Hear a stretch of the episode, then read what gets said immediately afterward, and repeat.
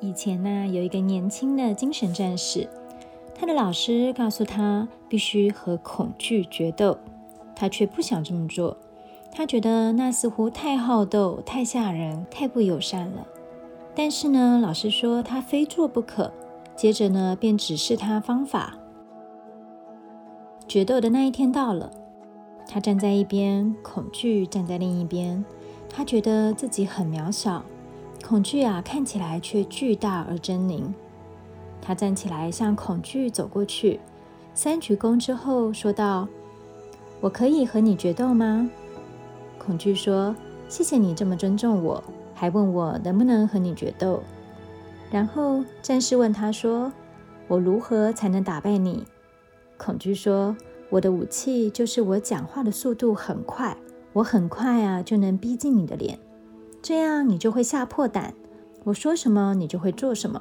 但如果你不按照我的指示去做，那我就没有力量了。你可以听我说话，也可以尊重我一点，甚至你会完全被我说服。但是如果你不照我的指示去做，那我就没有力量了。于是战士便学会了击败恐惧之道。这个方法能使恐惧失效，尊重心中那个神经过于敏感的妄念，去了解我们的情感如何有能耐把我们耍得团团转。这份了解啊，可以帮助我们发现自己如何加重了自己的痛苦，加重了自己的混乱，以及如何伤害了自己。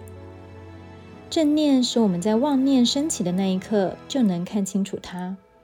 透过了解，我们排除了小题大做的连锁反应。当事情还是小事时，我们就已经把它解决了。如此一来，事情啊，永远都是小事。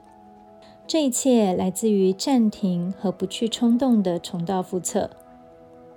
暂停而不立刻把空间填满，这就是一种转化的经验。因为等待，我们开始和根本的焦虑连接。